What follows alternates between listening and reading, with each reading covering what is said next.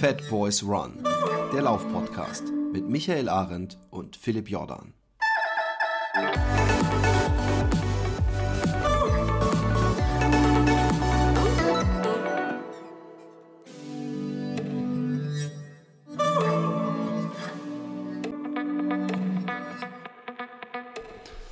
Einen wunderschönen, äh, leicht diesig äh, grauen Tag hier in Holland und mich interessiert natürlich, ob gar nicht so unweit äh, von hier, wie da das Wetter ist und die, der Wettermann in diesem Fall und auch der heutige Gast und nicht zum ersten Mal Gast in diesem Podcast, lang, lang ist es her, Sascha Kowalski. Hallo, wie geht es dir und wie ist das Wetter bei dir in Wesel? Oder bist du überhaupt noch in Wesel? Nee, hallo Philipp erstmal. Äh, in Wesel war ich noch nie. Das oh. war der René, glaube ich. ich. Aber ich dachte. Habe damals in Oberhausen gewohnt. Ah. Da wohne ich aber auch nicht mehr. Und jetzt bin ich in Dortmund. In Dortmund ist aber auch ziemlich grau und diesig. Ähm, genau. Aber ich habe eine Tageslichtlampe an, das ist gut. Ah, das, ist es so eine, die man auch so zu therapeutischen Zwecken äh, nutzen kann? Also die so. Ja. Okay. Ja, das war mir wichtig. Okay. Äh, weil dann hast du so einen Dimmer drin, dass du zehn Stufen hast du dann, dass du die Intensität auch äh, variieren kannst. Und ich habe theoretisch sogar einen Timer, den ich jetzt aber ausgeschaltet habe für unser Gespräch. Oh, und da kannst du so langsam die Sonne untergehen lassen, oder wie muss man sich das vorstellen? Ähm, nee, nur dass du jetzt nicht vor einpennst. Also dann soll halt schon jetzt auf maximaler Intensität vielleicht nicht äh, zwei, drei Stunden davor hängen, sondern man sagt jetzt, keine Ahnung, äh, Stufe 1 erstmal so eine Viertelstunde und dann machst du den Timer an, dann geht der halt nach einer Viertelstunde aus. Ich kenne mich damit null aus. Ich habe hier so Studiolampen, die haben auch so Tag, so, so, so, so ein gleißendes Tageslicht, aber äh, ist das in irgendeiner Weise äh, das, das, klingt so, als ob du sagen willst, wenn ich davor einschlafe, wache ich morgen auf mit Sonnenbrand im Gesicht oder nee? Äh, kann passieren. Das Echt? ist also UV-Strahlung und das ist ja eben diese Simulation von Sonne, Vitamin okay. D, ne, dass du dich einfach gut fühlst. Äh, aber wie das halt dann auch mit der Sonne so ein zweischneidiges Schwert ist, muss man da halt aufpassen. Aber hallo. Ähm, ich äh, äh bin bezüglich Sascha Kowalski, kann ich, ich, ich sag jetzt einfach mal, was ich von dir weiß und was mich interessiert. Und da gibt es ja vielleicht ganz viel, was du auffüllen musst. Ich weiß, dass du damals Wir, wir machen so ein, so ein, äh, genau richtig oder falsch Spiel. Was ich, war das? Ich, ich weiß, du bist auch immer in meinem, vielleicht auch nur in meinem Empfinden aufgetaucht in so Willpower Running, vielleicht sogar Team.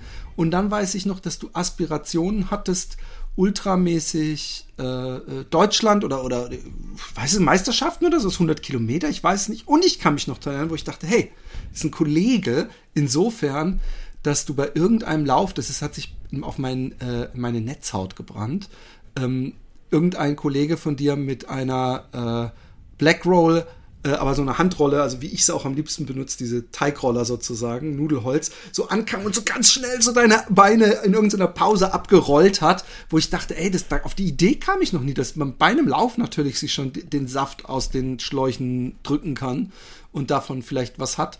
Und ähm, dann habe ich jetzt letztens gesehen, dass du, äh, habe ich damals schon vom René gehört, aber dass du dich so richtig in diese Yoga-Thematik wohl in den letzten fünf, sechs Jahren eingearbeitet und professionalisiert hast und auch eine Firma gegründet hast, auch professioneller Trainer bist.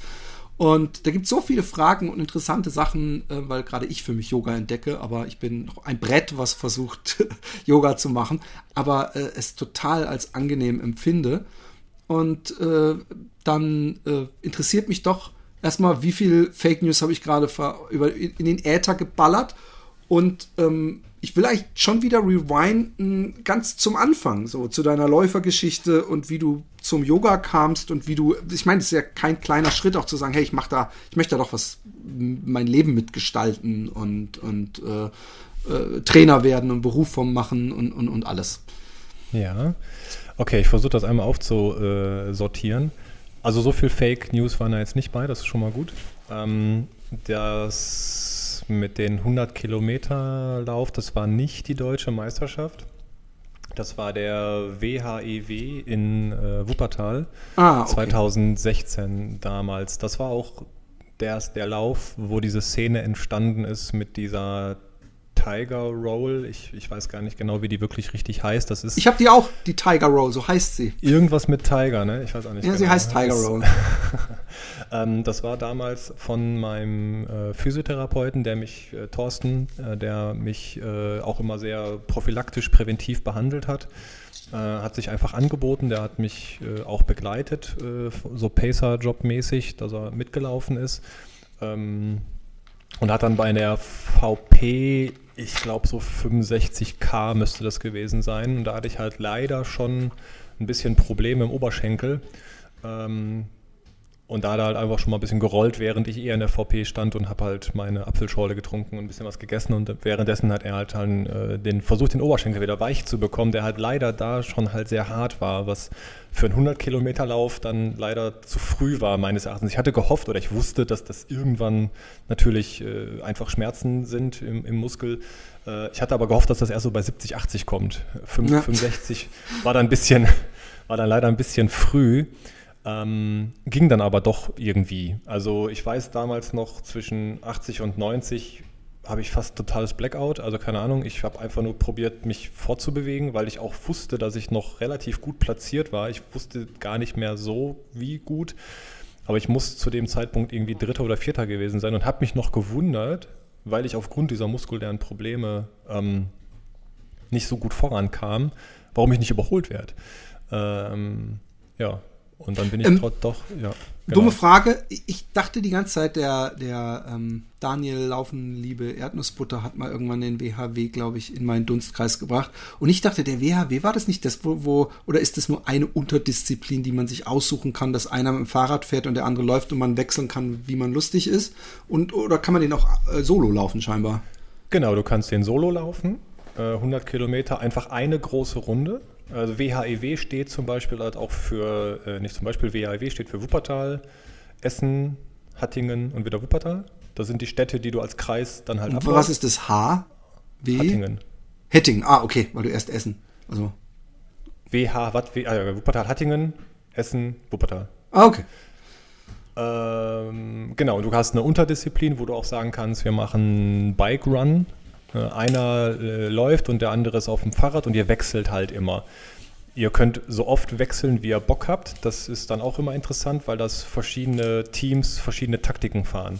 Die einen machen eine Stunde laufen, eine Stunde Radfahren und die anderen machen alle 20 Minuten. Äh, man kann das halt wechseln so oft, wie man Bock hat. Das Wichtige ist nur, dass Läufer und Radfahrer natürlich beieinander bleiben. Du kannst jetzt nicht mit deinem Fahrrad vorfahren, campen und warten, bis dein Läufer kommt, sondern du sollst immer so äh, keine Ahnung, eine Minute irgendwie so in Range sein. Ja, du hast aber auch die Staffeln, das heißt 2x50 oder 4x25, das kann man halt auch äh, machen oder halt hast halt diesen Sololauf, dass du einfach äh, für dich einmal diese 100 Kilometer Runde läufst. Ähm, so, was hast du noch alles gerade in den Raum geworfen? Willpower, ja, da bin ich auch mit drin äh, seit 2016 ähm, über, über einen Kollegen von mir, der mit dem Gründer der Firma schon sehr lange befreundet ist. Die Firma Willpower wurde 2015 gegründet und ich bin auch seit 2015 als äh, Prototyp-Tester quasi mit dabei gewesen. Das war das Hauptanliegen, was, was äh, der Firmengründer Chris äh, hatte seinerzeit. Er brauch, brauchte Leute, die viel laufen und dementsprechend viel Produkte testen können. Und das hat sich dann angeboten äh, in meiner ganzen Ultra-Phase-Zeit, wo ich eh jeden Tag ein bis zweimal halt laufen war. Und daraus hat sich dann aber auch ein bisschen mehr entwickelt, äh, eine recht enge Freundschaft. Und ja, ich bin da im Team, wobei dieses Teamempfinden, ähm, also das ist jetzt nicht so wie die Essex Frontrunner, die irgendwie ab heute wieder neue, neue Leute suchen und man kann sich bewerben, sondern das ist so irgendwie, äh, ich weiß gar nicht, Chris kann das besser wahrscheinlich erklären, so ein Bauchgefühl, ne, wo, wo er ja, denkt, dass das stimmig wäre. Ihr seid ja auch viel, viel weniger, oder? Es ist doch nicht so ein Team. Ich meine, Essex ja, Frontrunner sind ja tausende, ihr seid ja, glaube ich, zehn Leute, oder, oder äh, habe ich das falsch? Äh ich müsste jetzt ehrlich gesagt auf der, auf der Homepage einmal gucken, aber ich glaube so ja um die 15 müssen ja, es sein. Und das ist im Endeffekt sind es äh, halt. Die kann man noch mit dem Vornamen kennen, das meine ich damit. Äh, das ja, der Herr genau. Essex, der Herr Essex wird es nicht können.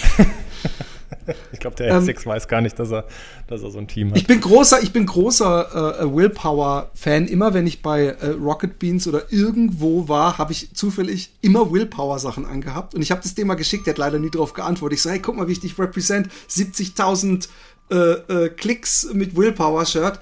Aber ähm, vielleicht hat er gedacht, hey, das ist, das ist Negativwerbung. aber ich, ähm, ich bin großer Fan. Ich habe mir neulich auch wieder Sachen bestellt. Das ist eine geile Firma. Ich finde, find, das ein eigenes Design und ich, ich finde, ich, ich, diese ersten T-Shirts äh, und auch jetzt diese, ich habe mir noch so ein paar geholt, die einfach aussehen und sich anfühlen wie normale T-Shirts, die man aber auch zum Laufen tragen kann, äh, finde ich äh, großartig. Genau, das sind so Mischprodukte, das, äh, die ich jetzt für meine T-Shirts dann für meine Firma auch äh, genommen habe, einfach weil das natürlich für mich jetzt auch sehr easy war. Ich muss mich jetzt selbst nicht in die große Welt der Klamotten irgendwie reinfuchsen, sondern konnte den Chris ansprechen und sagen, hey, ich brauche jetzt für meine Firma auch T-Shirts, wo hast die Rohlinge her, bla bla bla, kannst du das alles einmal machen über deinen Drucker? Und der hat das dann alles soweit organisiert und dann hast du halt diese, diese Allround-Shirts, äh, die du halt so tragen kannst. Die haben aber auch einen gewissen Anteil an Funktionen und ich finde die zum Laufen halt auch super.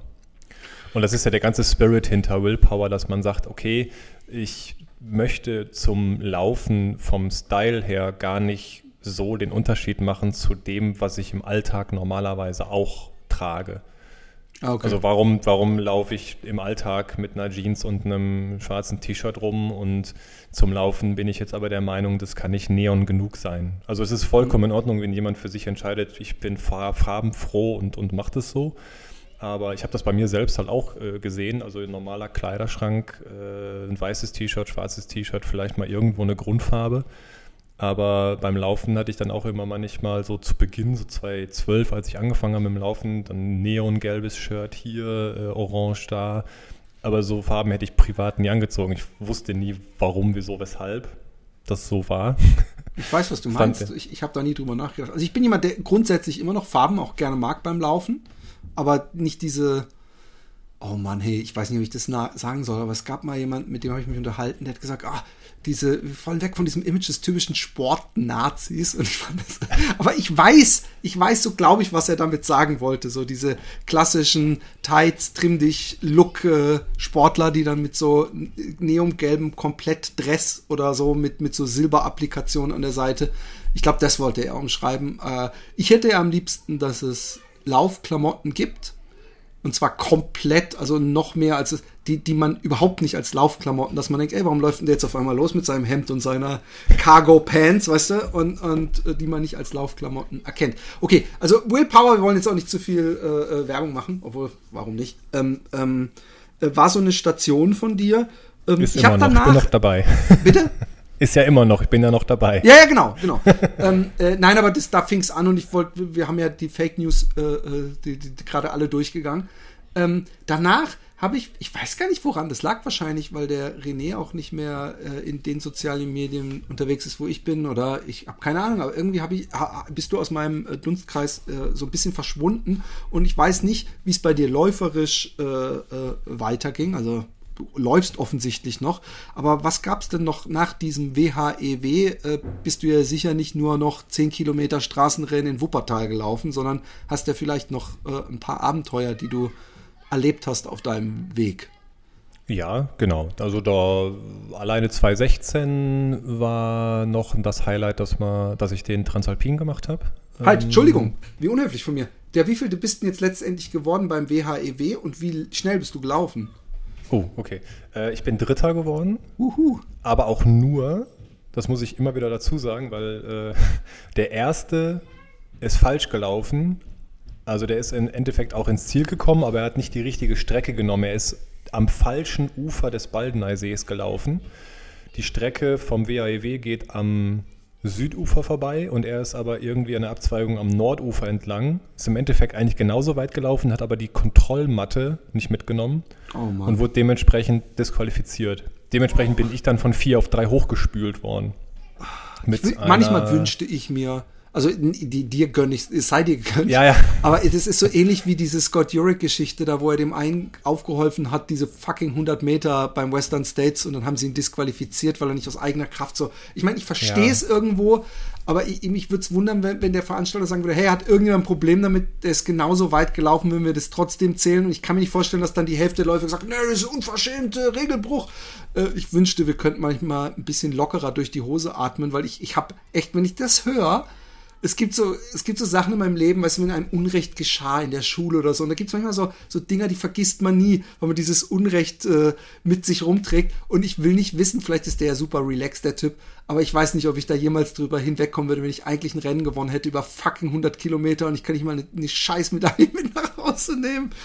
Also ich weiß jetzt ehrlich gesagt nicht mehr genau, wer es war. Soweit ich weiß, war das schon ein etwas erfahrenerer Typ. Und ich habe mir halt auch gedacht, ich meine, der war über eine Stunde schneller als ich oder so. Ne? Es ist nicht so, dass es jetzt irgendwie knapp war. Ne? Und äh, dementsprechend hätte ich da jetzt auch kein Problem mit gehabt. Aber ich kann den ja, Veranstalter verstehen, der, der sagt, ich habe jetzt den Checkpoint halt nicht und wo fängt es an, wo hört es auf. Ja, ja, ich glaube, da kann man eine separate Podcast-Folge drüber machen, über, über Regel, Regelbruch und ein bisschen Fingerspitzengefühl. Ähm, genau, aber ich bin dann ähm, reingekommen mit acht Stunden, irgendwas um die 50, wow. acht Stunden 51 oder sowas. Ähm, ich hatte auf unter acht Stunden angelaufen, muss ich auch dazu sagen. Äh, das war das erklärte Ziel seiner Zeit und äh, bin auch bei 50 Kilometern mit knapp vier Stunden rein durchgegangen. Das war auch cool. Ähm, ja, und bin dann eingebrochen. Äh, und jeder, der dann so schon mal Marathon gelaufen ist, wo man weiß, auf den sieben, acht Kilometern hinten raus oder die letzten zwölf, da kann man nochmal Zeit liegen lassen. Beim 100 Kilometer Lauf kann man die Zeit nochmal bei 40 Kilometern liegen lassen. Also, ich ich habe ich hab, ähm, äh, bei meinen 100 Kilometern habe ich ab Kilometer 70 so viel Zeit liegen gelassen. Und da war es auch nicht mehr schön so. Äh, von daher aller, aller, allergrößten Respekt äh, von mir für diese Zeit. Und, und noch mit dem Zusatz, dass du da nach hinten raus noch ein bisschen eingebrochen bist, äh, dann hast du ein bisschen eine ziemlich harte Pace gelaufen, glaube ich. Ja, also äh, 4,48 war angedacht äh, für acht Stunden. Und dadurch, dass es dann halt eine 8 Stunden 52 oder was wurde, ist es, glaube ich, 5,10, 5,12 Wobei da auch alles äh, auf dem Bordstein sitzen und mit dem Leben hadern dann mit eingerechnet ist. Also es ja, war ja. halt auch so, dass ich irgendwann nicht mehr weiterkomme. Und habe mich erstmal irgendwo hingesetzt äh, und musste mir halt äh, alles an Essen und Trinken halt reinziehen. Und dann geht es halt irgendwann weiter. Ne? Und das wird ja alles dann äh, auf die Pace umgerechnet. Okay, nee, das war auf jeden Fall eine ziemlich coole Sache. Und die, um das kurz abzuschließen, dazu gibt es natürlich auch eine Doku. Äh, Willpower, das dann auch damals äh, filmisch festgehalten. Die geht so acht Minuten. Äh, kann man ja irgendwie in den Show Notes verlinken, wenn wer, wer Lust hat, sich das einmal auch anzugucken, wie ich dann breche. Also breche mental nicht. Äh. Ja, ja, wäre auch gut möglich bei, bei einem 100 Kilometer Lauf. Genau. Ähm, ey, kurz, so, ich, ich, ich weiß, dann habe ich noch an, ja, wie du äh, möchtest. Was hast du gegessen bei den 100 Kilometern? Also gab es irgendwas, was du ernährungsmäßig, bist du so ein Gelläufer oder halt alles, was die, die Verpflegungsposten hergeben oder gibt es irgendeinen Tipp? Ähm, also ich muss jetzt ein bisschen schauen, wie, was ich damals gemacht habe, war, äh, ich habe auf jeden Fall zu wenig gegessen, äh, Riegel, Gels und so Shotblocks. Äh, wenn ich das, und ich werde das nochmal angehen, das Projekt 100 Kilometer, würde ich es anders machen, äh, um mehr... Ähm, also ich komme dazu einmal beim CCC zum Beispiel. Ich bin ein Jahr später den CCC gelaufen mhm. und da habe ich mir so Burritos selbst gemacht. Hört sich jetzt erstmal so komisch an, aber ich habe mir zum Beispiel ähm, Süßkartoffel, Avocado äh, gemixt, gestampft, so wie man sich Kartoffelbrei macht und das in so Burrito-Rollen, so Brote eingerollt. Ne? Ein bisschen mhm. Olivenöl, Salz, Pfeffer und Davon da habe ich alle zwei Stunden, glaube ich, einen gegessen. Das war super. Ich habe mich auch immer voll drauf gefreut. Ich hatte zusätzlich natürlich auch noch diese Gels und Shotblocks und, und Kokosriegel, esse ich sehr, sehr gerne. Äh, aber sowas Herzhaftes zwischendurch bei Läufen, die halt dann auch nochmal einfach sehr, sehr lange gehen. Also der CCC, für jeden, der es nicht weiß, CCC ist ein Unterrennen des UTMB, des Ultra Trail de Mont Blanc. Das ist ein äh, 100-Meilen-Lauf um, um das Mont Blanc-Massiv. Der CCC ist der 100-Kilometer-Lauf, also eine Unterdistanz. CCC, weil du in ähm, Comaneur startest, durch Champela durchläufst und in äh, Chamonix ankommst. Das sind drei Städte, drei verschiedener Länder. Äh, Italien, Schweiz und dann in Frankreich kommst du an. Soweit, so gut. Und das ist halt äh, 100 Kilometer mit um die 6000 Höhenmeter und da habe ich um die 20 Stunden gebraucht. Das heißt, nur mit Gels kommst du da schlecht durch, meiner Meinung nach. Das, weil man irgendwann wird dir schlecht, wenn du nur die ganze Zeit Süßkram isst. Und äh, du kriegst an den Verpflegungsstationen dann auch deine Nudeln, Reis, äh, Suppe äh, nehme ich auch immer gerne mit. Ich nehme an den VPs bei so langen Bergläufen halt äh, unfassbar gerne äh, Gurke und Tomate mit Salz, äh, Brezeln, super. Ähm, ja, und wenn es halt gar nicht mehr geht, trinke ich auch gerne mal einen Energy Drink. Das, das nehme ich auch gerne mit. Okay. Weiter im, im, im, in der Rennchronologie. Äh, ja, 2017, das, genau, das, das war 2017. Und jetzt, boah, da waren halt schon noch einige Rennen. Gibt es ein großes äh, so? Bucketlist-mäßiges Ding, so wie Western States oder sowas, wo du denkst, hey, das wäre schon ein Traum und den habe ich mir bis jetzt noch nicht erfüllt? Ähm, 24-Stunden-Lauf. Oh, okay. 24-Stunden-Lauf äh, und ich habe mal bei Amazon die Doku vom Europalauf gesehen. Äh, oh, sowas, ja. reizt, sowas reizt mich. Halt Obwohl ist das nicht das Ding, wo die immer der Autobahn entlang laufen da teilweise genau. und beinahe von Italien über den Haufen gefahren werden und so. Das, ich kann mich an die Doku erinnern. Ja, ich fand das auch hart. Also ich finde den Spirit halt cool, einfach so längere Etappenläufe zu machen, also noch länger als jetzt zum Beispiel den Transalpin, den ich ja auch gemacht habe. Ähm, aber natürlich irgendwie in, in, in schön. Also dieser Europalauf, der dann von, ich, ich weiß gar nicht mehr von wo bis wo der ging. Äh, ja, das, das stimmt schon. Die haben die Strecke ja teilweise gar nicht abgesteckt. Das heißt, die haben dich an irgendeiner Ich glaube, nirgendwo haben sie sie wirklich abgesteckt. Das war immer so ein bisschen auf eigene Gefahr. Ja, also das ich finde den Spirit halt cool, äh, so lange Strecken, so lange Etappenläufe. Aber ich habe noch nichts jetzt gefunden, wo ich sage, das, das ist jetzt auch total schön und das muss ich jetzt unbedingt machen. Ich will an sich einfach einen 24-Stunden-Lauf nochmal machen, weil ich einfach gucken möchte für mich, wie weit komme ich in 24 Stunden. Ähm, das kann auch auf hier Kilian äh, äh auf einem, auf einem 400-Meter-Bahn-Track sein. Habe ich Gott sei Dank keine Probleme mit mental. Also ich finde das eigentlich immer ganz gut, wenn ich so eine, so eine Runde laufen kann und ähm, habe das auch schon dieses Jahr, nee, dieses Jahr nichts, letztes Jahr 2020 mal angetestet auf der Bahn, wie das so ist und bin dann mal 50 Kilometer gelaufen. Ähm, und muss zugeben, ich hatte das nicht so gedacht, aber durch diese einseitige Belastung, also es macht schon Sinn, alle paar Stunden äh, die Richtung zu wechseln auf der Bahn. Echt? Ich bin, die, ich bin die 50 Kilometer halt nur in eine Richtung gelaufen und hatte dann links schon auch so ein bisschen Fußgelenk und Hüfte. Also hat sich bemerkbar gemacht, sagen wir es mal so. Ich glaube, wenn ich das jetzt nochmal machen würde als Test, würde ich fast alle ein, zwei Stunden die Richtung auf jeden Fall wechseln. Das schon mal für alle als Tipp, die sich so mit so einem längeren Bahnwettkampf beschäftigen. Hat Kilian das auch gemacht? Ich habe immer nur so kurz geguckt, dass mir das gar nicht aufgefallen ist. Aber wahrscheinlich alle vier schon, Stunden. Alle vier, alle vier Stunden. Stunden. Genau. Dann hat er nur einmal die Bahn gewechselt oder was? Äh, ja, der, ich glaube ein oder äh, kurz nach dem zweiten Mal, da hat er das mit dem Knie dann irgendwann ja. gehabt. Aber die haben alle vier Stunden gesagt. Und ich fand das dann auch schon, weil du musst ja überlegen, er ist ja dann auch eine Pace gelaufen mit Weltrekord-Pace. Da war der ja, ist der ja locker über 50k schon gewesen bei vier Stunden. Das mhm. heißt, das ist meiner, meiner Erfahrung jetzt nach schon zu einseitig, zu lang. Also ich würde das nächste Mal probieren, alle ein, zwei Stunden, aber eher Tendenz, wirklich jede Stunde das zu wechseln. Ja, aber ich glaube, dass bei ihm halt äh, äh, äh, so, so wie, wie, wie man sich gefragt hat, warum hat, ich weiß gar nicht mehr, wer es war, Kipchoge? Nee, der, der, dem die Sohle so aus dem, aus dem Schuh beim Berlin-Marathon langsam die Innensohle so rausge... Ist nicht Bekele? Wer was?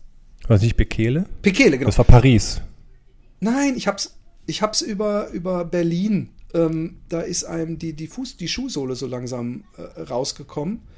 Und da habe ich mir gedacht, hey, dann einmal hingreifen, dir das Ding rausziehen, dass dir das nicht die ganze Zeit da, aber da geht es halt um Millisekunden und ich weiß nicht, wenn der Kilian ähm, 24 Mal die Richtung wechselt, ob das nicht jedes Mal so, so ihn so, so wertvolle Sekunden kostet, weißt du? Ich weiß es nicht. Er muss ja auch mal aufs Klo oder so, keine Ahnung. Also ich glaube, wertvolle Sekunden, also was jetzt bei der Challenge bei ihm halt war, weil das war ja jetzt im Dezember. Ich meine, das war jetzt auch nicht die beste Jahreszeit, die er sich ausgesucht hat. Und man, ich habe das halt gesehen, äh, die haben dann so eine Pylone. Ja, ich habe es auch. Äh, und und die haben sich ja dann teilweise fast auf die Fresse gelegt, weil das so rutschig war. Ich meine, ja. da waren ja Minusgrade. Ja. Und äh, das stelle ich mir natürlich auch schwer vor bei der einseitigen muskulären Belastung, dass man dann sagt, okay, jetzt Richtungswechsel, dass man dann wiederum sagt, okay, jetzt nicht so oft. Aber ich glaube, der Benefit muskulär ist dann. Ja, hast recht. Also alle vier Stunden klingt mir auch ein bisschen arg äh, auf der relaxten Seite. Ja. Ähm, ja. Ansonsten, was habe ich noch? Was habe ich denn 2018, 2019 gemacht? da erwischte mich jetzt auf dem falschen Fuß. Also ich bin auf jeden Fall ein paar Marathonläufe wahrscheinlich gelaufen. Ich bin auch äh, Ultras gelaufen im Sommer. Das mache ich halt gerne, dass ich dann irgendwie Bergläufe halt mitnehme. Zugspitz Ultra bin ich auf jeden Fall gelaufen. Das mache ich fast eigentlich jedes Jahr. man sagt jedes Jahr, nächstes Jahr mache ich was anderes. Und dann macht man es doch wieder. Ja. Ähm, Transvulkania bin ich gelaufen. Oh, Transvulkania cool. Ultra. Da bist du zwei, die der Micha auch gelaufen ist, öfter schon. Also, glaube ich, wenn ich mich nicht täusche. Ist, ah, nee, Eiger Ultra war das, Entschuldigung. Äh, ja, also der Micha, der war ein Jahr, als ich das erste Mal Transvulkanier gelaufen bin, war der Micha auch da. Äh, das müsste 2017 gewesen sein, wenn ich mich recht ja, erinnere. Da war er, glaube ich, nicht so ganz happy mit seiner Performance. Ich auch nicht, aber ich war auch fast doppelt so langsam. Ja. Also ich habe fast doppelt so lange gebraucht wie er, glaube ich. Also nicht, ja, nicht doppelt, aber schon auf jeden Fall weniger, äh, äh viel, viel mehr. Ähm, was haben wir denn noch so gemacht? Ja. Dann ähm, äh, vielleicht mal ganz interessant, um, um einen anderen Sprung hinzukriegen. Wie hast du denn ähm, 2020? Das, dann machen wir das läuferisch und dann spulen wir wieder in der Zeit zurück, wie, wie der Läufer Sascha Yoga entdeckt hat. Ähm, aber äh, wie hast du 2020 empfunden? Für mich war 2020, das klingt bescheuert, aber äh, eins der besten Laufjahre überhaupt, auch wenn ich jetzt keine großen Leistungen habe. Ich habe mich wieder zurück ins Laufen und ich habe wieder Spaß dran gehabt und, und man, man hört ja oft von Leuten, die entweder es ähnlich empfunden haben oder das Laufen entdeckt haben. Und leider hört man auch immer mal wieder von Leuten, die eigentlich super fit waren und gesagt haben, es hat mir gar nicht gut getan, ich habe extremst abgebaut. Ähm, ja, ich, ich meins Jahr 2020 läuferisch. Das war eigentlich, wenn man sich wirklich mal hinsetzt und reflektiert, und das sollte jeder für sich auch mal tun, um nicht in diesen Tenor zu schlagen, weil das ist ja so diese, diese Hauptaussage in den Foren, sozialen Medien, 2020, das war alles so kacke und natürlich ist es jetzt äh, doof mit allen Rennabsagen. Aber wenn man, wenn ich mich jetzt zumindest ehrlich hinsetze, fand ich mein Jahr 2020 ziemlich cool, läuferisch, ähm, weil ich weniger gemacht habe und die Sachen aber dadurch intensiver wahrgenommen habe dass ich Sachen gemacht habe, wo ich wirklich auch 100% Bock drauf hatte und nicht um, ja, ich habe jetzt hier einen Monat nichts zu tun und kein Rennen, was könnte ich denn mal machen, sondern ich habe, ich, die Läufe, die ich gemacht habe, hab ich, kann ich fast an einer Hand abzählen und die waren alle Premium, die waren alle richtig cool. Also ich habe im Januar noch, da war ja noch alles mit Corona, da war ja noch nichts, da war Rotgau, 50 Kilometer, das war super. Ähm, Im Sommer sind tatsächlich ja auch noch Läufe gewesen im Berg. Das war so ein Mini-Transalpin, hoch 3 hieß der. Drei aufeinanderfolgende Tage, wo dann drei Rennen gewesen sind, äh, im, im, im ja, Bergischen halt. Das war auch mega cool. Ähm, was war noch letztes Jahr? Ich habe so ein schlechtes Gedächtnis. Aber das, das, das war schon alles ziemlich cool, ähm, okay. weil, ich, weil ich eben nicht so krass nach Trainingsplan trainiert habe, sondern einfach geschaut habe, okay, was möchte ich, worauf habe ich Bock? Und ich habe mich zum Beispiel, als dann Meierhofen war, es waren dann die Ultrax in äh, Meierhofen, 50 Kilometer mit 3000 Höhenmetern. Ich war ja eigentlich für Berg jetzt, ich meine, ich wohne im Ruhrgebiet, nicht so gut vorbereitet. Aber ähm, ja, haben halt Freunde gefragt, hey, hast du Bock, kommst du runter, pennst bei uns und dann äh, fahren wir darüber und machen das. Und ich bin dann die 50 Kilometer gelaufen, auch dann für meine Verhältnisse relativ langsam, habe dann irgendwie neun Stunden gebraucht, aber es war mega. Es war einfach neun Stunden draußen sein, im Berg, laufen, bisschen wandern zwischendurch. Ähm, und das war eine ziemlich coole Zeit.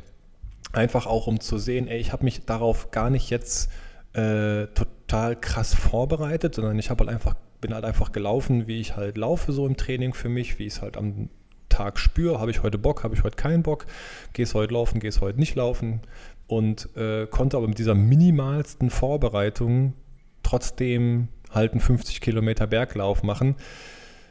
Wo ich der Meinung bin, und da kommt dann die Yoga-Lehrer raus, das kriegt jeder hin.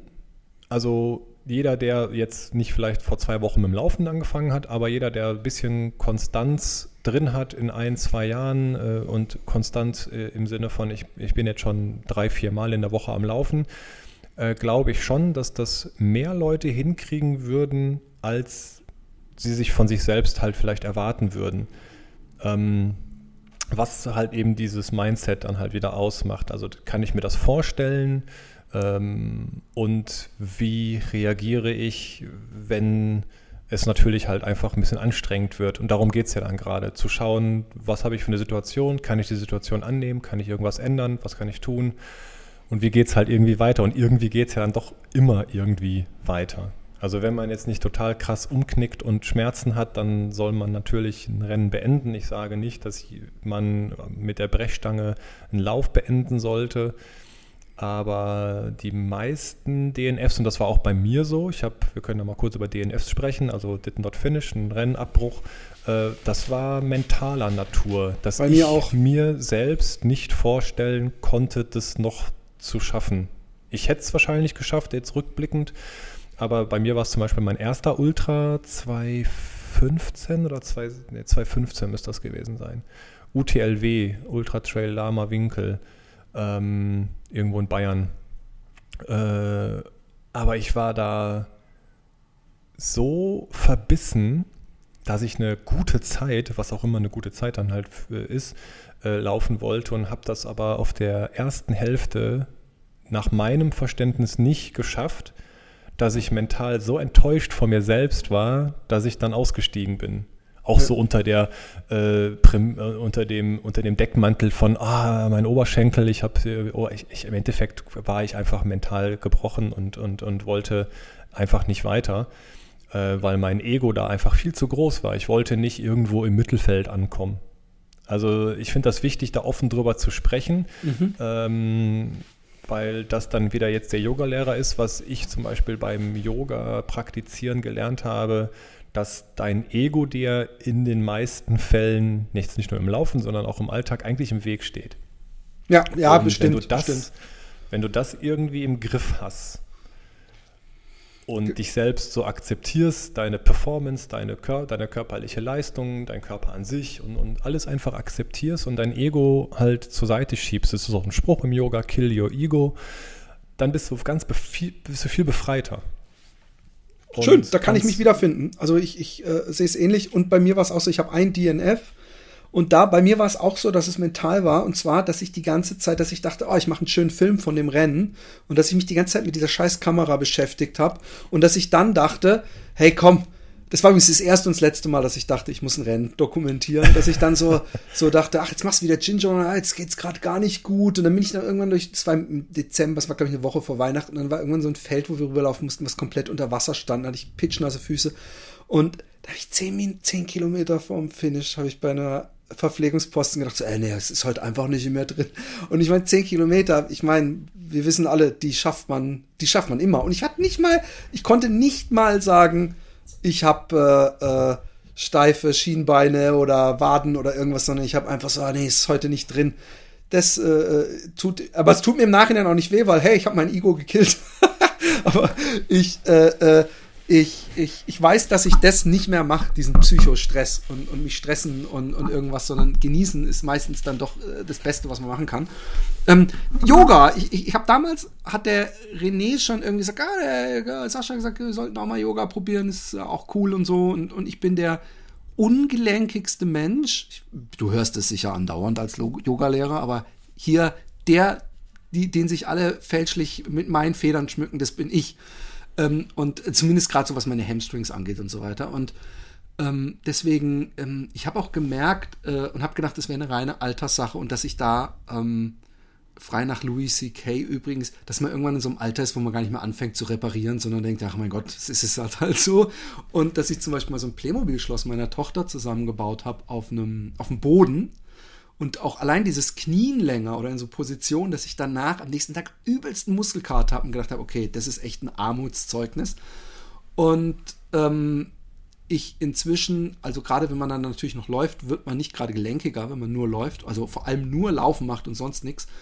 Und irgendwann habe ich dann endlich mal äh, meine Vorurteile gegenüber, ähm, ich bin zum Beispiel nicht unbedingt ein Esoteriker, sage ich mal so ganz offen, ähm, äh, gegenüber dem Ganzen abgelegt und mal einfach mein, vielleicht auch ein bisschen mein Ego an die Seite geschoben, bin mit zum Yoga gegangen und bin schwerst begeistert, auch wenn natürlich äh, ganz viele Asanas heißen, glaube ich, diese Stellung, ich nicht ähm, äh, äh, schön genug ausführen kann, weil ich noch unglaublich steif bin in vielen Bereichen.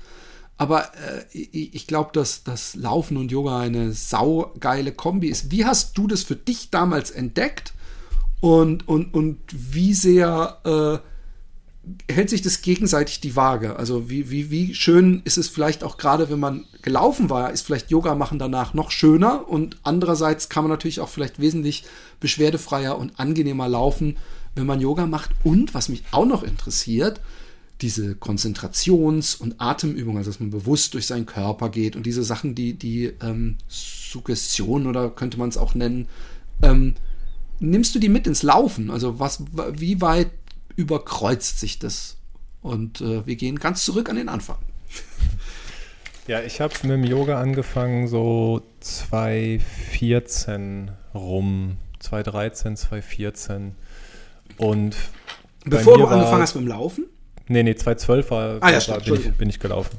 2012 habe ich angefangen mit dem Laufen und dann 2014 habe ich halt irgendwann gedacht, ja okay, so Alternativtraining, äh, bisschen gelenkiger werden, äh, man hat die Verkürzung der Sehnen und Muskeln und so weiter, man muss ja irgendwas machen. Und ich bin jetzt auch nicht der Spirelli vorm Herrn. Ähm, ich bin jetzt auch überhaupt nicht gläubig, ich bin aus der Kirche ausgetreten und so weiter und so fort, weil mir dieses ganze aufgezwungene Zeug ähm, nicht gefallen hat. Meine Entscheidung, ich bin aus der Kirche ausgetreten, äh, fertig. Äh, dementsprechend hatte ich aber auch eigentlich keine Lust, da jetzt auch irgendwelche anderen Götter zu frönen. Ähm, muss er aber auch gar nicht. Und das ist wieder das, was mir der, den Zugang zum Yoga erleichtert hat. Die, du kannst es machen, du musst aber auch gar nichts. Also du kannst äh, hingehen, diese körperlichen Asanas praktizieren in einem Level, in einem Umfang, wo du der Meinung bist, dass das für dich äh, gut ist, für dich, für deinen Kopf, für deinen Geist, für deinen Körper. Ähm, und das war's. Du wirst zu nichts gezwungen. Das ist so schön. Du kannst jederzeit ähm, in der Yoga-Klasse zum Beispiel sagen, ich habe jetzt gerade keine Power mehr oder keine Ahnung, ich, ich möchte mich einmal kurz hinsetzen. Da wird dich keiner schräg angucken. Du, es wird oft eine Klasse eröffnet mit einem Om oder man singt ein Mantra oder so und du musst nichts mitsingen. Du kannst das dann halt machen, du kannst das auch nur im Kopf für dich alleine, aber äh, das ist so schön, dass da no judgment in diesem Raum ist so ein wertfreier Raum. Da wird keiner dir irgendwie einen Schuh anziehen nach dem Motto, also Philipp, dein herabschauender Hund heute, ja, das also, ist echt, du hast Dass du genau dich damit jetzt hier reintraust. Woher weißt du, dass ausgerechnet diese Übung eine meiner absoluten Horrordinger ist? Aber ich finde es ganz wichtig, was du sagst, auch für unsere Hörer, weil vielleicht sind unter unseren Hörern auch Leute, die wie ich nämlich gedacht haben, ich kann nicht zu einer Yoga-Klasse gehen, weil ich, sagen wir mal, so außergewöhnlich unflexibel bin, dass der Lehrer sagt, hey, sorry, aber du kannst doch nicht in zum Akrobatikturnen gehen und du kannst doch nicht mal gehen. Und dass ich echt gedacht habe, das kann ich nicht bringen. Und ich habe dann gemerkt, das Gegenteil ist, ist der Fall. Also ich, ich, es wird alles, äh, äh, mir wird, wurde dann im Notfall vom Yo Yoga-Instructor oder Yogi, ich weiß nicht, wie man es nennt, ähm, gesagt, hey, dann probierst doch mal hier noch ein Kissen drunter oder dann sitzt du halt so. Äh, es geht nur darum, was du fühlst, dein Stretch, nicht äh, äh eine Position nachzuturnen. Aber äh, red weiter. Ich wollte nur sagen, ich finde es einen wichtigen Punkt. Genau, und das kannst du halt natürlich auch immer fürs Laufen konvertieren. Das finde ich halt wichtig. Also ich habe das, äh, ich versuche jetzt das, den Bogen zu spannen, dass äh, gerade wenn du unbeweglich bist, du bist ein Brett, du bist so steif, ich äh, bin noch nicht flexibel genug, um zum Yoga zu kommen, das ist ja totaler Bullshit. Also wenn du der Meinung bist, ich bin halt steif oder ich kann mir nicht mal im Stehen meinen Schuh zumachen, dann sollte man darüber nachdenken, ob du was ändern möchtest. Das ist schon mal der erste Punkt. Ich sage nicht, du musst was ändern, aber möchtest du vielleicht was ändern? Wenn du halt das Gefühl hast, du hast beim Lego-Aufbauen mit deinen Kids gemerkt, oh, jetzt aber lange auf dem Knie ist jetzt schon anstrengend und ich habe Muskelkater, möchte ich das ändern?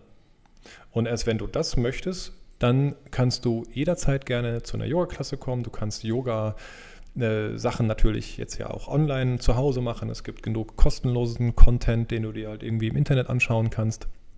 Ähm, aber probier es einfach aus. Und das Wichtige, hm, es gibt natürlich sehr viele selbsternannte Yoga-Gurus, die jetzt sagen, ich habe jetzt das Yoga erfunden und nur mein Yoga ist das richtige Yoga. Das ist immer ein bisschen schwierig.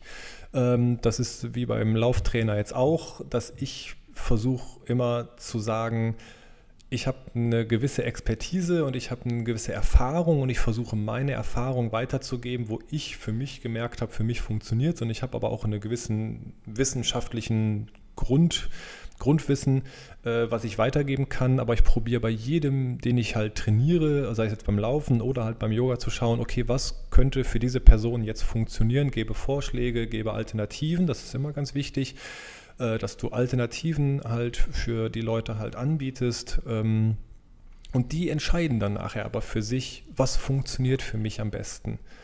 Ich habe einen ganz ähm, komischen Ansatz bei mir auch beim Lauftraining. Das habe ich auch vom Yoga. Das heißt so, ähm, der Diamantenschneider ist so ein Buch. Es geht aber darum, vermittel dein Wissen in der Hoffnung, dass ich jemanden nicht jahrelang trainieren muss ich bin jetzt ein Lauftrainer und ich habe einen Kunden, ich möchte den nicht die nächsten zehn Jahre trainieren. Ich möchte dich trainieren, ein, zwei, drei Jahre und dann kannst du das selbst für dich machen. Dann, dann, dann habe ich dir so viel beigebracht, dass du selbst eine Trainingsstruktur für dich machen kannst, dass du selbst weißt, was für dich gut ist, was für dich nicht so gut ist, was für dich funktioniert, was für dich nicht funktioniert. Und dann brauchst du mich als Trainer vielleicht nicht mehr. Kannst mich natürlich immer noch zwischendurch mal anschreiben, wenn du der Meinung bist, ich kriege das immer noch nicht selber hin. Aber mein Grundprinzip ist immer, ich wenn die Leute das wollen, einige sagen halt auch, interessiert mich überhaupt nicht. Ich erkläre denen halt alles. Ich glaube, Michael macht das halt auch, ne, dass der immer anbietet, hey, wenn du Bock hast, erkläre ich dir alles. Und das ist total wichtig, wenn du dann Sachen verstehst. Und beim Yoga ist natürlich auch wichtig, dass du verschiedene Aspekte halt erklärst. Was ist jetzt anatomisch wirklich jetzt nicht richtig, ne? äh, dass du dich nicht verletzt. Aber ansonsten ist es nicht wichtig, dass dein herabschauender Hund, bleiben wir bei dir beim Beispiel, super ästhetisch ist. Wie, wie, du, wie, du, wie, du, hast eine nein, Kamera bei mir im Wohnzimmer aufgebaut, das merke ich doch. Aber es ist halt spannend. Ich meine, äh, ich biete ja auch Online-Klassen an. Ich bin Yoga-Lehrer. Ich bin jetzt auch nicht der flexibelste, gerade weil ich natürlich jetzt auch viel laufe. Aber ich kann ein guter Yogalehrer sein und mein herabschauender Hund, da sind meine Fersen auch nicht auf der Matte, da sind meine Beine auch nicht gestreckt. Trotzdem ist der gut für mich. So wie ich den für mich praktiziere, ist der gut für mich. Und das möchte ich den Leuten vermitteln. Wie ist die Variation, die für dich gut ist?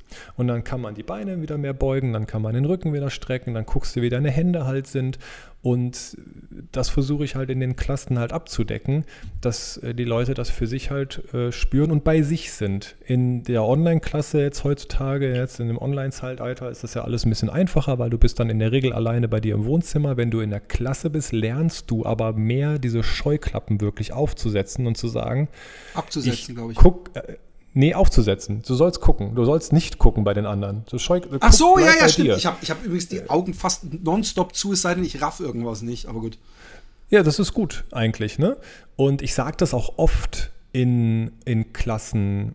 Du weißt nie, habe ich jetzt, äh, wir haben zum Beispiel hier in Dortmund äh, Theater und das Ballett und dann kommen die Ballerinas und die kommen nach dem Training und dann machen die Yoga und die können so crazy Stuff, hab ich, hab ich, kann ich nicht muss ich auch nicht können, weil ich bin keine Ballerina.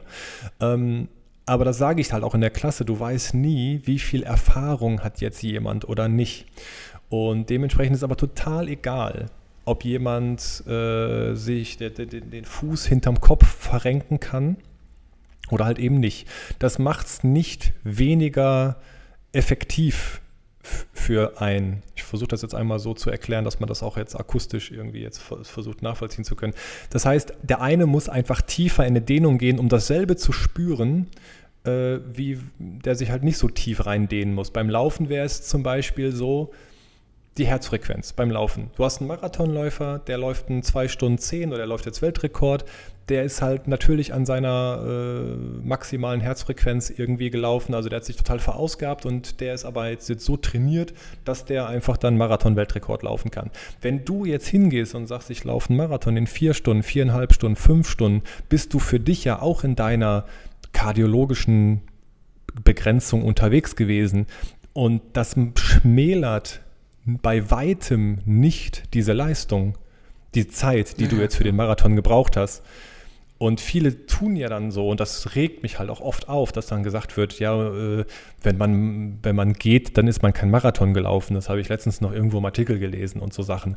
Und da wird ja auch oft dann so eine ähm, so ein Punkt gesetzt, so ab wann ist jetzt schon Laufen und wann ist jetzt vielleicht noch nicht Laufen. Also wenn man jetzt fünf Stunden für einen Marathon braucht oder muss man jetzt vier Stunden für einen Marathon oder wenn man zehn Kilometer lauf, läuft, welche Zeiten sind da jetzt schon gut und, und welche sind da jetzt nicht so gut und wo schüttelt man den Kopf und sagt, das ist kein Laufen, das ist totaler Schmarrn.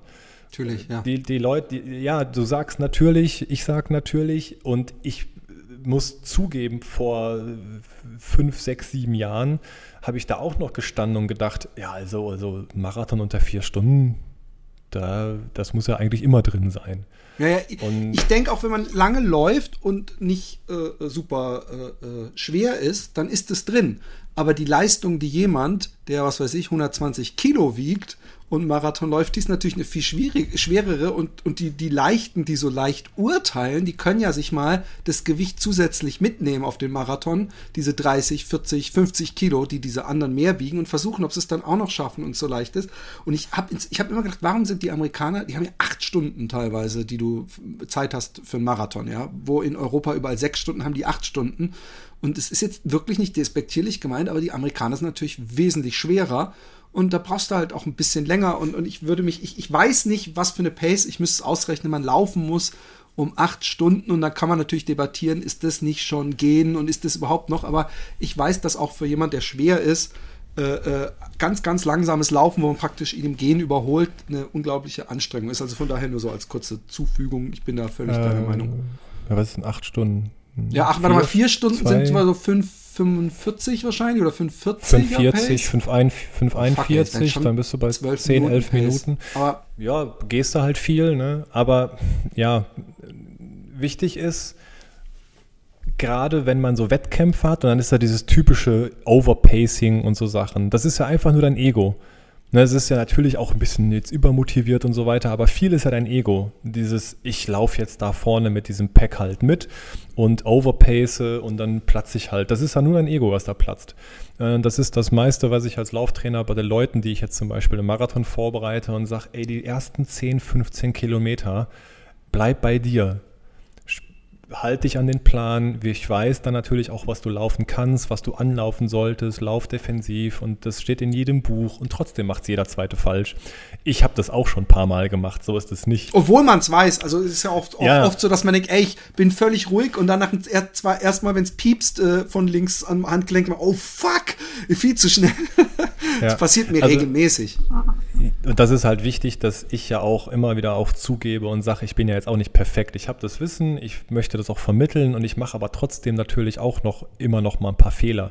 Ähm, um jetzt auf Yoga zurückzukommen, zum Beispiel, mir hat das Meditieren halt sehr geholfen, ähm, wofür ja Yoga ursprünglich, also diese Asanas, diese körperlichen Asanas, das ist ja nur ein kleiner Aspekt des Yogas. Das ist ja nicht Yoga ist jetzt, wir machen körperliche Asanas. Yoga, ohne dass wir jetzt da noch den Rahmen jetzt sprengen, ähm, diese Asanas sind ja eigentlich nur erfunden worden, damit du so lange wie möglich in einem Schneidersitz oder in einem aufrechten Sitz lange meditieren kannst. Das heißt, deine Muskulatur wird gestärkt, dein Rücken, du kannst dich aufrichten, ohne dass du jetzt nach 20, 30 Minuten still sitzen Rückenschmerzen bekommst. Dafür wurden Asanas gemacht, dass der Körper gestärkt wird, dass du dich auch da schon mit deinem Körper und deinem Geist, mit der Atmung verbindest und dementsprechend lange meditieren kannst.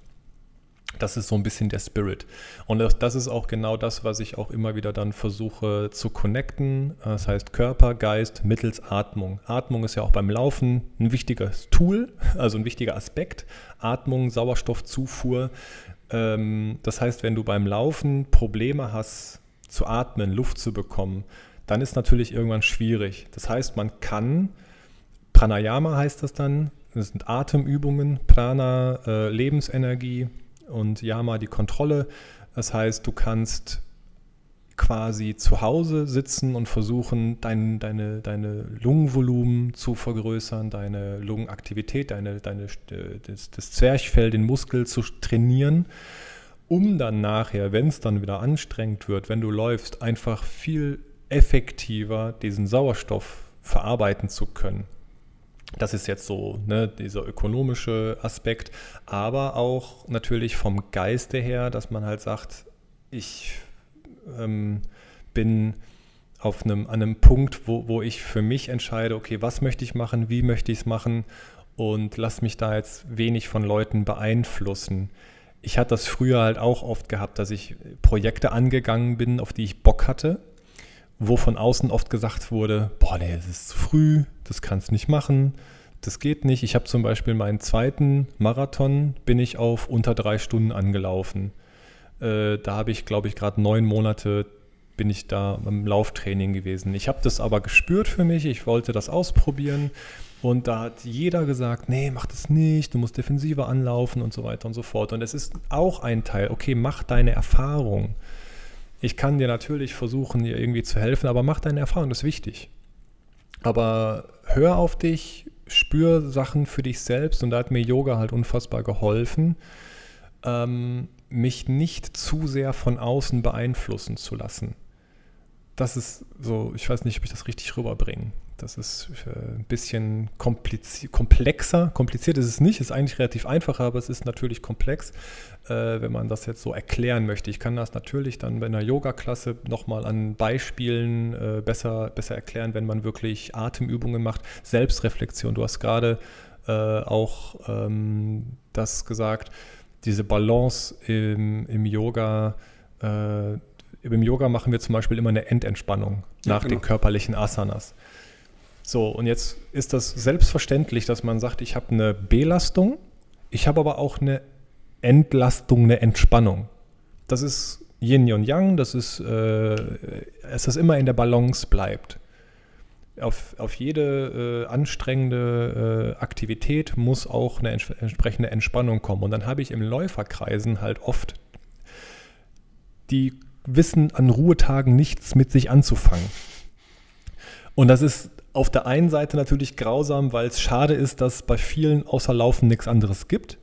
Das ist wirklich schade. Also ich verurteile das nicht. Ich habe das auch, dass für mich Laufen natürlich Lebensinhalt ist und ich mache das gerne und es wäre auch wahrscheinlich wirklich, wäre ich traurig, wenn ich nicht mehr laufen könnte, weil ich werde jetzt vom Auto angefahren und sitze im Rollstuhl. Aber ich bin mir relativ sicher, dass mein Leben da nicht zu Ende wäre, weil ich genug Sachen noch in meinem Leben halt habe, äh, die das, die die Waage dann halten. Es ist ein super wichtiger Punkt, aber also Bereich aber es ist halt nicht alles. Und dementsprechend ist beim Laufen aber auch wichtig, dass ich den Leuten sage, ihr habt jetzt nicht nur einen Ruhetag und sollt den ganzen Tag zu Hause rumsitzen, sondern macht, worauf ihr sonst noch Bock habt. Ich meine, ob du jetzt, äh, ich meine, guck dir eine Netflix-Serie an, wenn dir das Spaß macht, spiel Schach oder geh raus mit deinen Kollegen, isst ein Stück Kuchen, trink einen Kaffee, triff dich mit Leuten, mach aber eine Entspannung, mach eine Ruhephase, nutze diesen Ruhetag und mach was anderes, um in der Balance wieder zu, zu bleiben. Du kannst aber auch ganz banal natürlich dasselbe wie Shavasana im Yoga dann praktizieren und du kommst vom Laufen natürlich auch nach Hause und legst dich zehn Minuten hin auf den Boden. Je nachdem jetzt, ob jetzt geschwitzt bist, ziehst dir ein trockenes T-Shirt an, wenn jetzt kalt ist, wenn du frierst, ziehst dir den Pullover an, aber du weißt, was ich meine. Ja. Leg dich einfach mal zu Hause hin nach dem Laufen und spür mal in deinen Körper, ne? was war jetzt heute anstrengend, was war gut, was war schlecht, was war anstrengend, habe ich irgendein Körperteil, was sich äh, heute übermäßig bemerkbar gemacht hat, habe ich Probleme, irgendwas in der Achillessehne, äh, Wade, du kannst dann, das, das sind dann so Übungen, die heißen dann ähm, so ein Bodyscan. Genau. Und dann gehst du einfach einmal durch deinen Körper durch. In der Regel ist das cool, wenn das angeleitet ist. Das heißt, du suchst dann nach Yoga Nidra oder Bodyscan und dann kannst du dir das anhören und dann geht die Stimme einmal durch. Vom großen C, kleiner C, Fußgelenk, Ferse, Wade und dann gehst du einfach für dich rein. Und du kannst dann atmen und versuchen auch diese Energie des Atems in diese Stelle zu bringen, die vielleicht heute besondere Aufmerksamkeit benötigt. Weil dein Körper hat immer was zu sagen. Ne? Also körperliche, äh, also wenn du irgendwelche Schmerzen hast, wenn irgendwelche Verletzungen sich anbahnen, das kündigt sich in der Regel schon ziemlich früh an. Du musst nur zuhören. Ja. Und dieser Bodyscan ist halt eine gute Möglichkeit, seinem Körper zuzuhören. Und dann halt eben auch entsprechende Maßnahmen zu ergreifen, damit es dir halt auch wieder besser geht. Und das ist das, was mir beim Yoga halt sehr geholfen hat. Ich bin, wie gesagt, Klopf aufs Holz, ich bin seit 2012 nicht einmal verletzt gewesen äh, durchs Laufen. Ich bin einmal vom Fahrrad gefallen. Äh, das hat jetzt Gott sei Dank nichts mit dem Laufen zu tun. Ich hatte einen Fahrradunfall und konnte dann halt drei Monate nicht laufen. Aber ich habe Gott sei Dank keine Verletzungen gehabt, die jetzt aufs Laufen zurückzuführen ist, weil ich halt dann schon relativ schnell mich äh, um Prävention gekümmert habe und mich um Yoga gekümmert habe. Und eine Yoga-Klasse zum Beispiel, das will ich auch noch kurz sagen, das muss nicht 90 Minuten sein. Man kann morgens fünf Minuten seinen Sonnengruß machen. Das ist, das ist auch eine perfekte Yoga-Sequenz. Ne, das können 10 Minuten sein, das können 20 Minuten sein, da bin wir wieder beim Thema, jeder wie er es spürt, jeder wie er möchte, jeder wie er auch Zeit hat. Ich meine, ich bin jetzt selbstständig und habe die Möglichkeit, morgens zu entscheiden, wann fange ich an zu arbeiten oder möchte ich jetzt eine Stunde noch Yoga machen. Äh, als ich früher im Büro gearbeitet habe und musste um 7 Uhr im Büro sein, ist natürlich schwierig, wenn man um 5 Uhr aufstehen muss und äh, das alles so, so kompakt irgendwie in seinen Tag zu integrieren. Aber man kann äh, morgens sich äh, hinsetzen und Yoga kann auch eine Meditationsform sein im Sinne von, ey, du sitzt morgens an deinem Tisch, trinkst dein Glas Kaffee, Tasse Kaffee, Glas Wasser oder einen Tee und du nimmst halt einen Schluck in den Mund und äh, fühlst das erstmal so ein bisschen und, und spülst ein bisschen rum und atmest, machst die Augen zu und atmest ein, einen Atemzug, zwei Atemzüge, drei Atemzüge und dann geht es halt weiter. Ja, dass man sich jetzt sofort morgens sich abhetzt oder irgendwas. Yoga ist halt immer wieder dieses, ich finde zu mir und meinem Tempo zurück. Ja. In jeder Lebenslage. Das kannst du an der Bushaltestelle machen, das kannst du im Büro machen, das kannst du halt überall machen. Also bei mir ist es, ähm, ähm, ich bin ja wie gesagt äh, eher jemand, der wahrscheinlich zu skeptisch ist, oft bei, wenn es in so eine unwissenschaftliche Richtung geht. Und ich habe auch mal versucht, ich dachte, meditieren, das brauchst du, weil ich jemand bin, äh, der Leute empfinden mich als hektischen, energievollen Menschen. Ich bin jetzt nicht der Typ, der irgendwo bei so einem Gespräch eine Dreiviertelstunde einfach nur in der Ecke sitzt und dann irgendwann ganz ruhig einen Satz sagt und dann wieder eine Stunde ruhig ist. Das bin halt nicht ich. Und dementsprechend sieht es natürlich auch in meinem Kopf aus. Und ich habe versucht zu meditieren nach diesem Buch, was aber nichts mit äh, Yoga und irgendwas zu tun hatte. Und es ist mir insofern nicht gelungen, dass ich dachte, hey, ich bin ehrlich zu, genug zu mir selbst. Ich denke die ganze Zeit nur Philipp Denker nichts. Und ich denke dieses und ich denke jetzt an die Tipps von dem aus dem Buch. Und ich habe da viel zu viel ähm, äh, Spannung auch auf, auf meinen Rücken gelegt, weißt du? Also so, so, so Pressure, so von wegen, komm, das muss jetzt klappen. Und was mir bei dem Yoga, was du gerade sagtest, auch äh, äh so gut gefällt, ist dadurch, äh, und das hilft mir dann jetzt, also äh, dadurch, dass ich mich auf diesen Stretch, also auf diese Schmerzen in Anführungszeichen konzentriere und auch die versuche wegzuatmen, da bin ich so wahrscheinlich auf dem auf der Sparflamme meines Hirns, wie ich es kann. Und das meine ich jetzt nicht, da bin ich besonders dumm oder so, sondern da bin ich einfach ist mein Kopf mal ein bisschen leer. Und auch was ich was ich auch komisch finde, dass das aus sportmedizinischer Hinsicht nicht in das normale Sportstretchen übergegangen ist, dieses dass man in einer Position ist und beim Ausatmen sich immer mehr entspannt und dadurch diesen Stretch irgendwie weiterführt. Und das hat zur, zur Folge, und das ist einfach was, was für mich dann auch schon wieder, auch wenn es natürlich äh, ähm, jetzt nur meine Erfahrung ist, hat es einen extremen Effekt. Also ich fühle mich nämlich nach einer Yogastunde nicht nur äh, körperlich entspannt, sondern auch, äh, so bescheuert das klingt, geistig entspannt. Ich bin auch wirklich, ich glaube, dass das meinem äh, Kopf gut tut.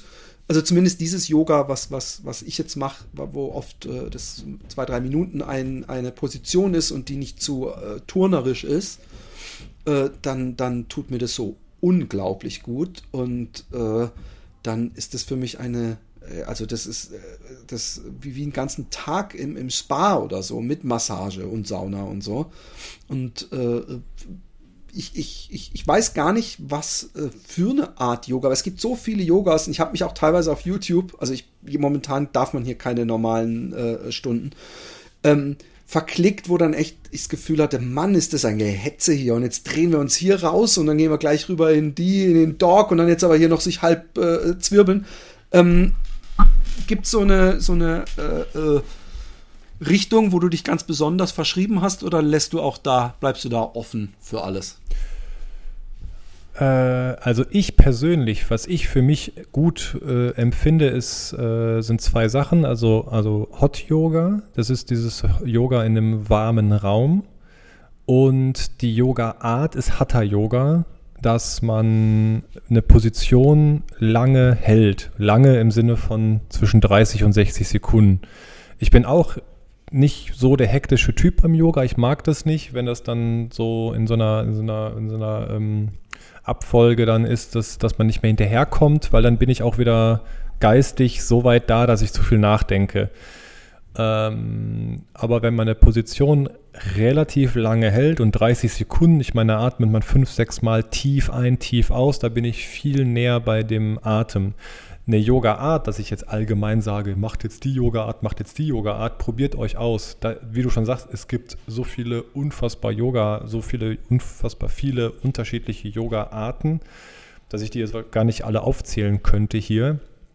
Und die haben alle ihre Daseinsberechtigung, weil es auch einfach unfassbar viele unterschiedliche äh, Typen an Menschen äh, gibt. Äh, dementsprechend äh, probier dich aus und schau, was für dich am besten funktioniert. Ne? Was ist so ein bisschen das Pendant? Also ich bin jetzt halt der Läufer, der dann auch in vielen Augen vielleicht ein bisschen schneller unterwegs ist und ich genieße aber die Yoga-Klasse, die halt dann eben genau das Gegenteil ist, einfach dieses ruhige äh, Runterkommen.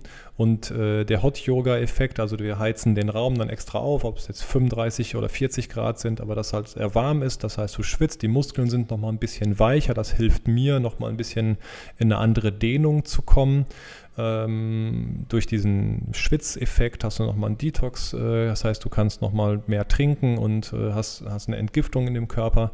Aber bei keiner anderen Yoga-Art habe ich persönlich so den Kopf leer wie nach einem 90 Minuten Hot Yoga, weil du ganz bei deinem Atem bist. Und das ist auch der Tipp, den ich jetzt für viele Leute geben kann, die jetzt versuchen zu meditieren, weil der, der, die, die Idee ist jetzt nicht, sich hinzusetzen und zu sagen, ich darf jetzt an nichts denken, sondern im Idealfall denkst du halt an nichts und der Weg dahin ist halt lang. Das, das ist jetzt, ich sage da nicht, dass das einfach ist. Und mir hat jetzt zum Beispiel geholfen, dass zwei unterschiedliche äh, Meditationsarten, die mir geholfen haben, sind äh, Anapanasati ist die Beobachtung deines Atems ähm, das heißt, du sitzt und versuchst einfach nur zu schauen, okay, also ohne dass du die Länge deines Atems beeinflusst, atmest du einfach ein, so lange wie du halt einatmest, aber du beobachtest das und guckst einfach mal, wie lange ist der. Und dann hast du ja so eine kleine Atempause, wenn die Lunge vielleicht voll ist. Und dann guckst du auch mal, wie lange ist diese Atempause. Das ist eine Sekunde, ist das zwei Sekunden, sind das drei Sekunden. Und wenn dein natürlicher Reflex des Ausatmens kommt, dann kommt er halt, dann atmest du aus und schaust, ist denn die Ausatmung länger oder kürzer als die Einatmung. Und dann hast du auch wieder so eine kleine Atempause mit dieser Leerlunge. Four Stages of Breath, alle mal beobachten. Und einfach mal so lange wie möglich. Wenn es eine Runde ist, ohne das Gedankenkommen, ist super. Wenn es zwei Runden sind, ohne das Gedankenkommen, sind super. Wenn es fünf Runden sind, ist auch super. Wenn Gedanken kommen und dieser Gedanke lässt dich nicht los, hilft mir Zettel, Zettel und Stift. Schreibst diesen Gedanken auf, kümmere ich mich gleich um. Fang wieder bei 1 an, atme wieder tief durch und beobachte meinen Atem. Zweite Möglichkeit, statt den Atem zu beobachten, kannst du dir ein Teelicht anmachen, guckst auf dieses Teelichtflamme, machst die Augen zu und sobald ein Gedanke kommt, machst die Augen wieder auf, guckst auf dieses Feuer, auf diese Flamme und wenn der Gedanke weg ist, machst die Augen wieder zu. So zwei relativ simple Sachen. Auch da, eine Meditation kann eine Minute sein, eine Meditation kann halt auch acht Stunden sein. Aber das ist, glaube ich, wie mit dem Laufen anfangen, dass ich jetzt nicht sage, ey, du hast jetzt äh, gemerkt, äh, Laufen, jeder läuft, ich will jetzt auch mit dem Laufen anfangen, ich gehe jetzt raus und laufe zehn Kilometer. Nee, geh halt raus und mach erstmal ein bisschen Laufen gehen, bisschen dich bewegen, erstmal ein paar Minuten nur und dann steigerst du halt langsam. Ne? Das Jetzt ganz grob vereinfacht mhm. ausgedrückt. Ne, du musst ja nicht jetzt rausgehen und sofort einen Marathon laufen. Deswegen kannst du auch gar nicht jetzt hinsetzen und äh, ich fange jetzt heute mal meditieren an. Auch äh, so fünf Stunden würde ich gerne, gerne schaffen. Das ist utopisch. Das ist auch überhaupt nicht der Sinn und Zweck. Nee, es ist bei mir auch nicht so. Ich, ich, ähm, ich habe es natürlich jetzt so ein bisschen ähm, äh, schwarz-weiß gemalt, wie, wie dieses Buch und, und was mein Problem dabei war. Ich merke aber, dass ähm, beim Yoga ich diesen meditativen Status ja, in, schon dadurch erreiche, indem ich einfach nur in meinen Körper reinhöre und das beobachte und einfach nur bewusst mit der Atmung busy bin. Das ist mir einfach nur so beim Dasitzen, ja, ohne, also in diesem Buch hieß es dann, in diesem Meditationsbuch, einfach gemütlich dasitzen und mal bewusst atmen. Dann gab es noch diese siebenmal bewusst oder bis sieben zählen oder keine Ahnung. Ich finde, beim Yoga funktioniert es so viel besser, weil ich so viel ähm, ähm, also für mich, ja, weil ich ja noch, vielleicht kann ich es ja auch irgendwann anders, aber äh, weil ich so in meinen Körper reinhören kann und auch wirklich dieses, äh, äh, wo ich mich am Anfang schon fast ein bisschen lustig drüber gemacht habe. Als ich sagte, ja, atmet, wenn ihr irgendwo Schmerzen habt, dann atmet in die Stelle. Und dann habe ich gesagt, ja, also bei aller Liebe so, ich weiß, wie von den Lungenkapillaren äh, der Sauerstoff ins Blut und so, aber es ist natürlich Blödsinn. Natürlich kann man mit Konzentration sich auf bestimmte Sachen konzentrieren und die dadurch alleine schon mehr entspannen. Ja? Also ich meine, ich kann ja auch zu dir sagen, jetzt entspann dich mal, entspann, was, was immer gemacht wird. An, ich werde gerade erschossen hier. Weil, ähm, äh, äh, was man immer zum Beispiel in diesen Yoga-Klassen äh, äh, äh ich toll finde, wenn es dann irgendwann heißt, so, entspannt euch, auch die Kiefer, deine Backen und dann merkt man dann, dann wahrscheinlich, wenn man eine versteckte Kamera hat, wird bei allen die Gesichter so, weil man merkt gar nicht so, ey shit, man, ich bin ja die ganze Zeit angespannt. Das finde ich immer so einen schönen Moment. Jedes Mal passiert mir es, dass ich trotzdem unentspannt im Gesicht war. Also von daher, ich, ich bin da inzwischen auch viel mehr open-minded. Und ja, das ist das Spannende, weil jetzt bin ich ja der Yogalehrer, der beim Shavasana ja da rumläuft und diese Sachen sagt. Und ich sehe das ja alles. Wenn ich halt sage, entspannt auch mal wirklich Oberkiefer, Unterkiefer haben keinen Kontakt, entspannt die Innenseite eurer Stirn. Da wissen die meisten ja schon gar nicht, was los ist, aber wirklich, dass man wirklich, dass man Kopf, Stirn entspannt, äh, dass man sich so hinlegt, dass, dass, es, äh, dass es sich bequem für dich anfühlt, dass du genau vielleicht auch mal sondierst, welche Körperteile haben jetzt gerade Kontakt mit dem Boden und, und dass du da diese Connection halt nochmal anders hinbekommst. Und das äh, ist interessant, wie viel Bewegung da dann noch in der in dieser Findungsphase der Endentspannung dann halt vorhanden ist, weil auch bei mir das so ist, ich lege mich dann hin und dann muss ich mich nochmal kurz konzentrieren, okay, alles nochmal wirklich entspannen. Aber ähm, diese, diese totale Entspannung, die ist dann wiederum aber auch gar nicht möglich, wenn du dich vorher wirklich nicht angestrengt hast. Also jetzt gehen wir natürlich ein bisschen ins Philosophische, ne? das, so, das eine kann und das andere nicht existieren, Interdependency, also ist abhängig voneinander, diese, weil wovon soll ich mich entspannen, wenn ich mich vorher nicht angestrengt habe? Ja. Äh, dann, dann, dann kann diese, kann, kann Entspannung eigentlich da sein, wenn ich mich jetzt den ganzen Tag nur entspanne. Also das, das geht ja dann wiederum gar nicht, aber da will ich jetzt gar nicht abschweifen. Es ist aber trotzdem wichtig, immer wieder ähm, sich hinzusetzen und versuchen, bei sich zu sein und Sachen wegzuatmen. Ist halt spannend. Bei mir ist es so klar geworden, weil man hat ja zum Beispiel, weiß ich nicht, jeder hat ja mal schon eine Situation gehabt, die jetzt unangenehm war, unangenehmes Gespräch, sei es jetzt in der Beziehung oder mit dem Chef oder mit irgendwem und hast du so einen Knoten im Magen. Ne? Das ist so ein unangenehmes Gefühl in der Magengegend und wirklich dann hinzusetzen, durchzuatmen oder hinzulegen, durchzuatmen und wirklich mal den Bauchnabel nach oben zu drücken und mal zu spüren, ob sich da vielleicht doch tatsächlich irgendwie was löst. Ne, das, das, das hört sich dann irgendwie komisch an, aber hast es wirklich mal ausprobiert? Ne? Was ist denn, wenn es wirklich funktioniert? Ja. Und, und, dann ist es ja übrigens halt völlig irrelevant, ob man das jetzt wissenschaftlich messen kann, weil äh, wenn man einen entspannten Effekt hat, dann hat man den ja. Dann ist das ja eigentlich Beweis genug für einen. Ja, ist doch super. Eben eigentlich. Auf jeden Fall.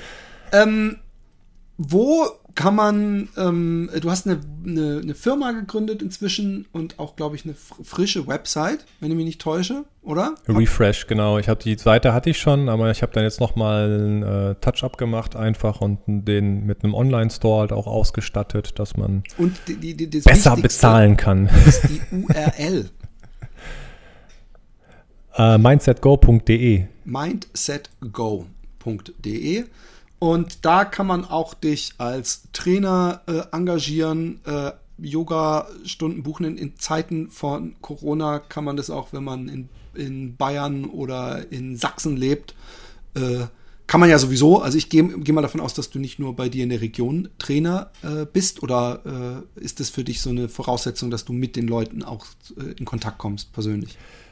Persönlich nicht. Also mein Kerngeschäft ist halt das Laufcoaching und das sind in der Regel dann halt diese Individualcoachings, dass ich Trainingspläne erstelle und da ist es für mich halt essentiell wichtig, dass ich natürlich mich im Vorfeld mit den Leuten halt austausche. In der Regel ist das ein Gespräch von 30 bis 60 Minuten.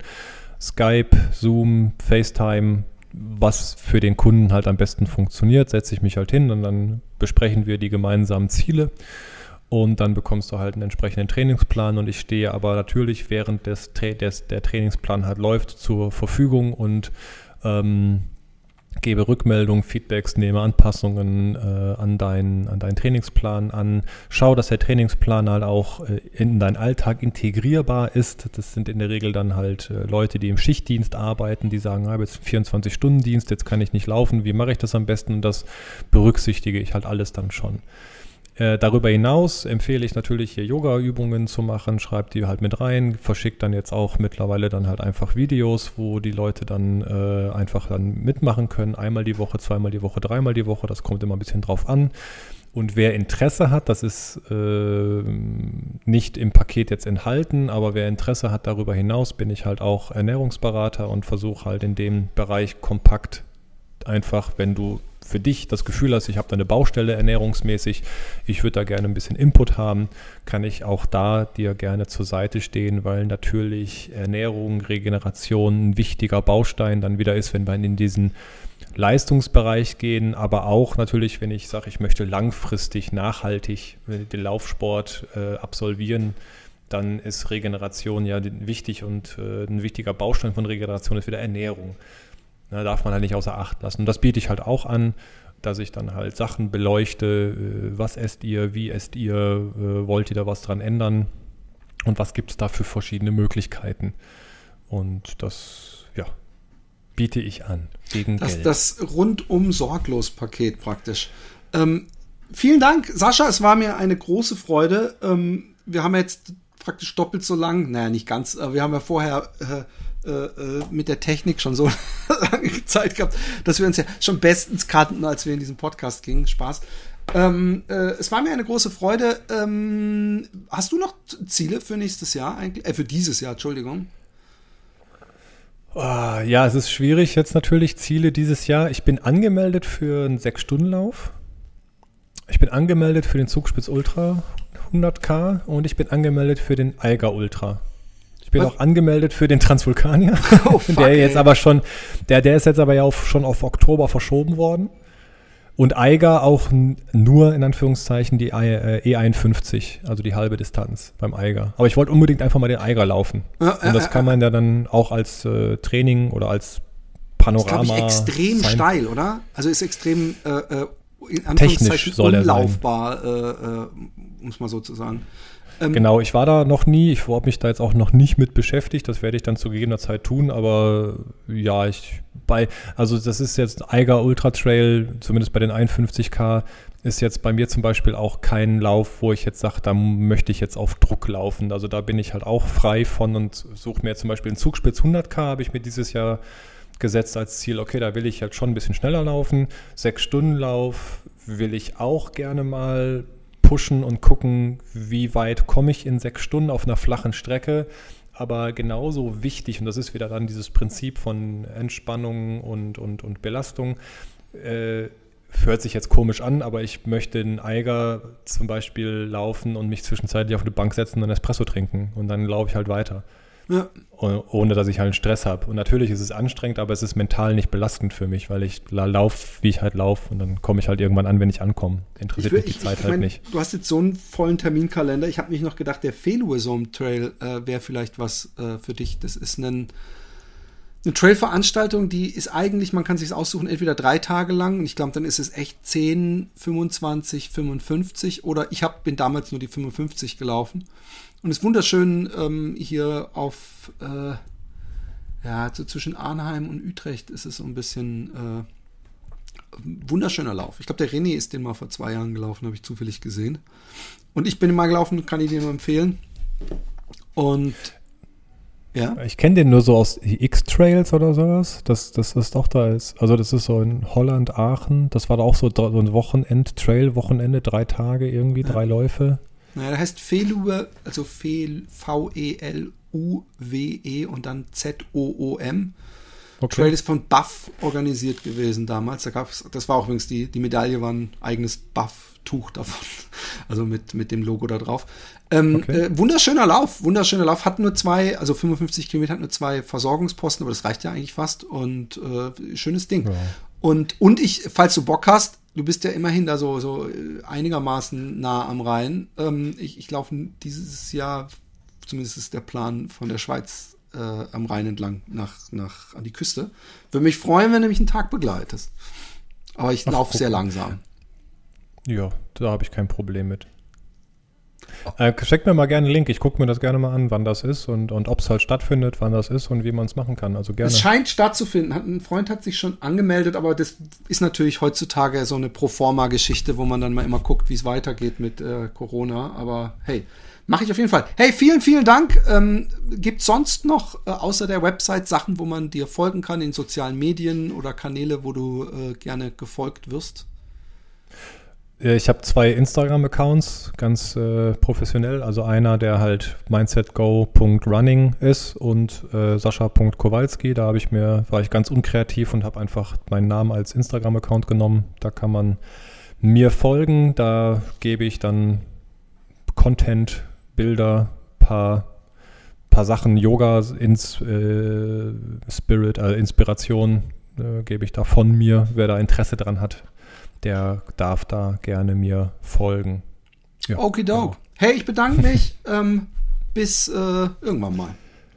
Genau, bis irgendwann mal. Danke auf jeden Fall. Ciao. Ciao.